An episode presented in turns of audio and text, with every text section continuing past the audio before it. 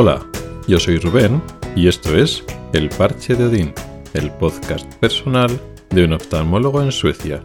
Este es el episodio 123 y voy a hablar de mi nube privada. Aquí ya estamos en pleno verano, aunque en España el concepto de verano y calor y vacaciones se desplaza un poquito, porque junio sí bien, pero julio y agosto son meses fuertes, ya septiembre es volver un poquito a la rutina y volver un poquito a el tiempo no tan caluroso, aunque bueno, últimamente el tiempo está haciendo lo que quiere. Aquí, sin embargo, agosto ya es un mes bajo de, bueno, ya se acerca el otoño, no hace tanto calor o tan buen tiempo como junio y julio. De hecho, a finales de agosto ya está empezando el colegio de los niños, el curso escolar, no espera hasta septiembre. Y aquí la semana que viene ya es Midsommar, una de las festividades más importantes aquí en Suecia, que es, bueno, corresponde con la noche más corta del año. Y se nota, se nota que estas semanas centrales que rodean al Midsommar, pues aquí hay muchísimas horas de sol, como ya he dicho en podcasts anteriores, pero incluso ahora un poco más, porque el Linköping está más al norte que Gotemburgo, la ciudad donde vivo ahora, desde febrero está más al norte todavía, con lo cual pues se nota incluso un poco más que en estos dos años anteriores que pues eso, anochece muy tarde, amanece muy pronto y además cuando se supone que es noche cerrada, pues el cielo está muy claro, con mucha luz, el fenómeno de noches blancas que ya he hablado antes. Y a veces piensas que, que no, que dices, bueno, es que todavía no ha terminado de anochecer o es que ya está amaneciendo porque es que amanece realmente muy pronto tengo en mi reloj digital una esfera, una de las pantallas que te sitúa, pues te enseña gráficamente los días de las horas de día, las horas de noche y miras el reloj que estás a mitad de la noche, que esta luz en el cielo que estás viendo es ni de anochecer ni de amanecer y sigue estando el cielo muy claro. La naturaleza está exuberante, precisamente ayer fuimos a dar un paseo por una zona que hemos ido varias veces cuando estaba todo muy nevado. Y claro, el paisaje cambia enormemente, no solo de los árboles que están súper frondosos, sino la vegetación, que no son árboles, da como una sensación como de selva, no el concepto de selva pues que es más tropical, pero los arbustos, los helechos, la hierba que crece a lo que antes era el suelo pues apenas desnudo, pues eh, me llega hasta más encima de la cintura, hasta el hombro a veces, que y son eso, helechos, hierbas. Es una cosa exagerada. Me he recordado mucho a cuando estuve de viaje en Canadá que la naturaleza parecía mutante, árboles muy grandes, pero otro tipo de vegetación enorme.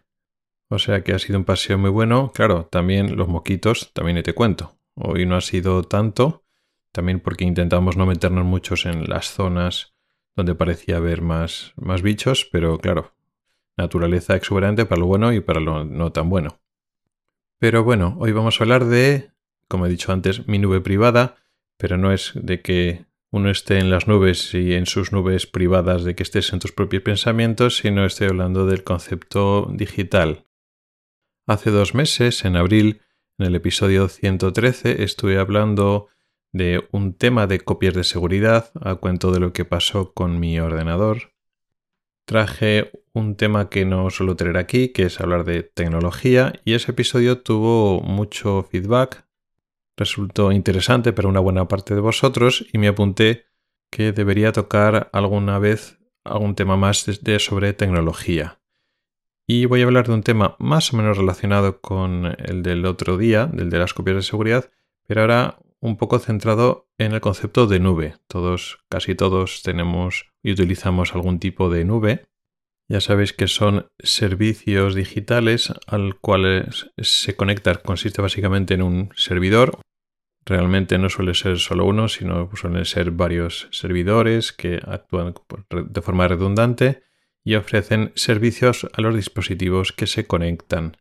Lo más sencillo de entender es pues, lo que te ofrece archivos, te, puedes bajar, subir y bajar tu, una estructura de archivos y carpetas y sería una especie de disco dura o, pendrive, eh, pues eso, en la nube, que está en un servidor de tal forma que a través de internet te puedes conectar desde cualquier dispositivo tuyo Y la, clave de, ¿no? de los servicios de la nube en general es la sincronización este, entre tus propios dispositivos. Entonces, tienes unos archivos en esa nube, en ese espacio privado para ti, en esa, en esa cuenta que te has hecho pues, en alguno de los servicios que ofrecen pues, servicios de la nube, y esos archivos están compartidos y sincronizados a tiempo real entre tus ordenadores, tus tablets, tus móviles, etc.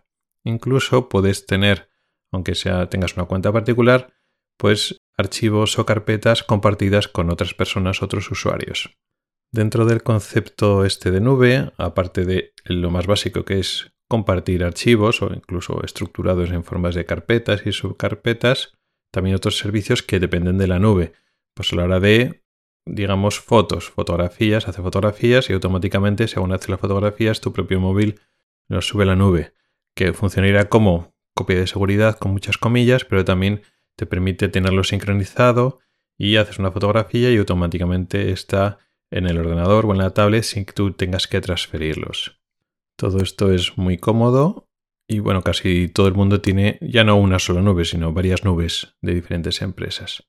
Algunas de estas nubes, de estos espacios virtuales que tienen sus servidores, son gratuitos, gratuitos siempre entre muchas comillas. Pues has pagado, yo que sé, un dispositivo que te has comprado un equipo un sistema electrónico y bueno, pues en el precio pues incluye relativamente poco espacio para almacenar. Como servicio añadido de lo que estás comprando, pues puede tener eso metido. O te ofrecen espacios o servicios en la nube y a cambio pues obtienen algún tipo de información de tu parte, con lo cual lo de gratuito, a ver, estos servidores en la nube realmente son, son caros de mantener, la energía que, consumen. Entonces, eh, como empresas, siempre buscan un beneficio para ofrecer este servicio. Las nubes más interesantes o las opciones más atractivas dentro de las nubes son las que son de pago. Si tú pagas por más espacio, pues lógicamente mucho mejor. En mi ejemplo concreto que tengo dispositivos de Apple, pues sí, de forma gratuita te dan 5 gigas por cuenta personal, por persona. Con lo cual, pues bueno, si tienes un móvil y tienes una y tienes una tablet, 5 gigas, si por ejemplo vas a utilizar esa nube para hacer copia de seguridad, no te llegan para absolutamente nada. Entonces, un poco de, risa si te quieres emplear de verdad esto. No te queda más remedio pues que pagar una cuota para que te den 200 gigas o un tera o más espacio, con lo cual pues es una nube útil donde puedes realmente subir todas tus fotografías y utilizarlo como espacio de intercambio de archivos. Hay otros, como por ejemplo Google, que pagas menos o haces no pagas. Lo que pasó hace no mucho tiempo de lo de Google Fotos también es un buen ejemplo de qué es lo que pasa, cómo funcionan las nubes que no tienes que pagar. Hasta hace no mucho tiempo el servicio de Google Fotos, que tú pues hacías fotografías y tenían espacio limitado y subían a su nube, era un chollo, eso era inigualable, ni por Apple, ni por Dropbox, ni por Amazon, ni por ninguna empresa de estas grandes. Puedes subir de forma ilimitada que sí, que tú sabías que estaban utilizando ese espacio, tus fotografías, para alimentar su sistema de inteligencia artificial y entrenarlos. Vale, pero bueno, a ti un poco te da más igual. Luego está el tema de la privacidad, que a algunos les importa más, otros les importa menos. Pero si dejamos el tema de la privacidad aparte y las preocupaciones más o menos reales o no reales de ese tema, pues bueno, sí, que están alimentando sus sistemas de inteligencia artificial. Bueno, pero lo que te dan espacio limitado para subir tus fotografías, sincronización con tus dispositivos, eso es simplemente insuperable. Las ventajas que daban, pues lógicamente, pues eso, millones de personas están utilizando este servicio hasta que Google decide, pues, chaparlo, lo cierra, pues ya el entrenador de forma suficiente, eh, es un gasto muy importante para su empresa y pues deciden interrumpirlo.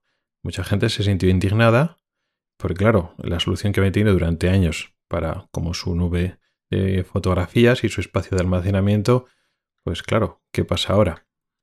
Y realmente, aunque te puedas sentir indignado, no deberíamos, porque, bueno, nadie nos ha prometido nada. Es exigir a una persona que te está dando algo gratis, sin coste adicional, cuando lo retira, tiene todo el derecho de hacerlo y tú no tienes ningún derecho real de reclamarles nada. Y esto que ha pasado con Google Fotos puede pasar con otros servicios de Google, por poner el más famoso, Pues con el mail, bueno, pues te dan eh, no sé cuántos gigas. En el Google Drive te dan X gigas todavía, que puede ser mucho, puede ser poco.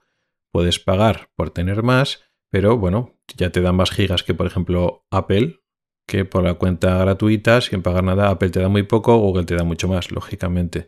Pero nuevamente, nadie te dice que en un futuro, pues Google Drive, Google Mail, pues lo cierren del todo o reduzcan mucho más el espacio que, te dan. Y es lógico, tú no estás pagando por ello, no puedes exigir. Con lo cual las nubes que, que hay ahora tienen un poco dos variantes. Pagas por ello y pagas todos los meses, es un gasto recurrente, un poco como estos pagos por suscripción por sistema de entretenimiento tipo Netflix, HBO, etcétera, pues tú pagas por tu sistema de entretenimiento y pagas por ese espacio en la nube. O si no está la otra variante, que es no estás pagando nada en la nube y, bueno, puedes tener problemas de privacidad, pues tú estás firmando unas cláusulas de que van a usar tus datos para unas cosas, para otras cosas y sobre todo que pueden cerrar el grifo cuando sea, que es una solución que no depende de ti. Y nuevamente, la información no la tienes tú.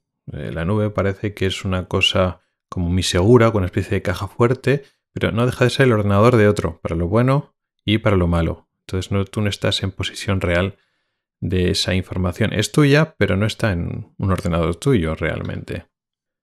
¿Qué es la solución que tomo yo? Uso estas nubes, no pago por ninguna de ellas. La nube que me da Apple la uso muy poquito, esos 5 GB no lo utilizo para copiar de seguridad pero es un espacio de intercambio rápido para archivos pequeños no muy numerosos porque evidentemente está muy integrado en los equipos de, Apple. Pero yo lo que uso es, como ya sabéis del episodio anterior, un NAS, un sistema, una especie de disco duro de red en mi red local que se usa efectivamente sobre todo para copias de seguridad, como lo expliqué en el episodio anterior, pero también tiene un sistema de nube, pero nube privada. Ya mi nube no es el ordenador de otra persona, es mi ordenador, para lo bueno y para lo malo. Al fin y al cabo, en la nube normal, si tú quieres un espacio de 200, 500 gigas, 1 tera, estás pagando a una persona todos los meses, unos pocos euros, pero todos los meses, por ese espacio, ¿no? Es un poco raro porque ahora, pues tú vas a cualquier tienda de electrónica, tú te compras un disco duro de más capacidad que esa nube y sin embargo estás pagando por menos capacidad y estás pagando, pues eso, todos los meses, a larga te resultaría más caro solo por el, tema del espacio, ¿no? Es decir, pues estás pagando por 200 gigas o un tera todos los meses, al final pocos meses pagas mucho más que si pagas un disco duro que tienes a la mano. Pero claro, la nube es mucho más de eso, es el tema de la sincronización entre dispositivos. Pero bueno, es lo que te ofrece el NAS, no es solo espacio en un sistema, en un equipo, en tu casa, en tu red local, sino la ventaja del NAS es que te ofrece servicios de nube y entonces puedes conectarte con tu móvil, con tu ordenador portátil a distancia, aparte de casa, a tu tablet, de una manera igual o similar a tener otra nube pagada, pagada por de estas grandes empresas. Tienes tu NAS, tu aparato encendido en tu casa, siempre. Bueno, yo siempre no, porque yo mi nube privada no la tengo que utilizar a las 4 de la mañana. Y entonces tengo un horario que el NAS se conecta se enciende una hora y se apaga una hora, las horas de que estoy despierto. Y desde casa me hace de servidor. Entonces cuando estoy fuera de casa, pues en el móvil, pues accedo a mi nube que está en mi ordenador. Y lo mismo se sincroniza automáticamente con todos los dispositivos y no tengo que hacer un pago de todos los meses. Eso, además, el NAS lo compré hace ya muchos años. Los discos duros lo compré también hace bastantes años, con lo cual el gasto ya está amortizado. ¿Que al final algún disco duro se romperá y tendré que cambiarlo? Pues claro que sí. Como ya expliqué en el otro episodio, es, eh, la información está redundante. Si se rompe un disco duro no pasa nada, porque no se pierde la información, recambiáis el disco duro y ya está. Pero hace ya muchos años. Posiblemente me plantearía para un futuro a medio plazo, no a corto, sino a medio plazo, la posibilidad de cambiar los discos duros que tiene el NAS por discos duros de estado sólido, esperaría un poco más, que baja más de precio. La ventaja de esos discos duros son mayor rendimiento, o sea, mayor velocidad, que eso realmente no es muy importante, pero son más silenciosos. Que depende de cómo tengas configurada la casa, pues importa más, importa menos. En la casa que teníamos en Gotemburgo, en el piso, realmente estaba guardado el NAS en un sitio que, aunque hiciera algo de ruido en su habitación, pues no, no nos molestaba para nada. Aquí, por la configuración de la, de la casa y del de el router, está en un sitio que molesta un poco más. Con lo cual, eso es algo que también hay que tener en cuenta. Estoy hablando de cosas positivas, negativas. Eh, la parte del NAS, de comprar un NAS para copia de seguridad, pero también para tener tu nube privada, tiene muchas ventajas, las que he comentando, pero bueno, desventajas. Tienes que hacer una inversión inicial, tienes que saber un poco, tienes que molestarte un poco en configurártelo. Realmente ya digo, hay marcas que son muy fáciles de configurar, es todo nada, conectar, darle unos clics en una interfaz gráfica y es todo muy fácil. Pero claro, también tiene esa cosa. Pues si te compras los discos duros de gran capacidad, los normales, los discos duros mecánicos, pues hacen ruido. Y poco más. Hoy os he contado cómo me configuro, cómo me organizo con mi información sincronizada entre dispositivos. Sigo utilizando nubes. En su momento, para cosas de trabajo, utilizaba el OneDrive, la nube de Microsoft, porque nos lo ofrecía eh, digamos, la empresa, o en mi caso el hospital, allí en Gotemburgo, con lo cual pues tenía cosas puestas, incluso utilizaba su sistema de notas, que es el OneNote. Fue un problema porque en el nuevo trabajo no tenían ese contrato con Microsoft, con lo cual no tienes ni tu espacio de OneDrive y mucho más importante, no tienes el sistema de notas sincronizadas del OneNote, con lo cual tuve que recurrir a otro, a otro sistema. Con lo cual, al final, eso, las nubes y otros sistemas que dependen de empresas exteriores, pues, pues pasa esto. En un momento dado lo tienes, en otro momento dado no lo tienes. Así que el molestarse un poquito y buscar una forma tuya de hacerte estos servicios, incluso servicios de servidores, entre comillas, lo puedes hacer con tu propio NAS para una necesidad doméstica, incluso de pequeñas empresas, y la verdad es que funciona muy bien. Y esto es todo por hoy. Gracias por el tiempo que has dedicado a escucharme. Tienes los métodos para contactar conmigo en las notas del programa. Nos oímos la próxima semana. Hasta el próximo episodio.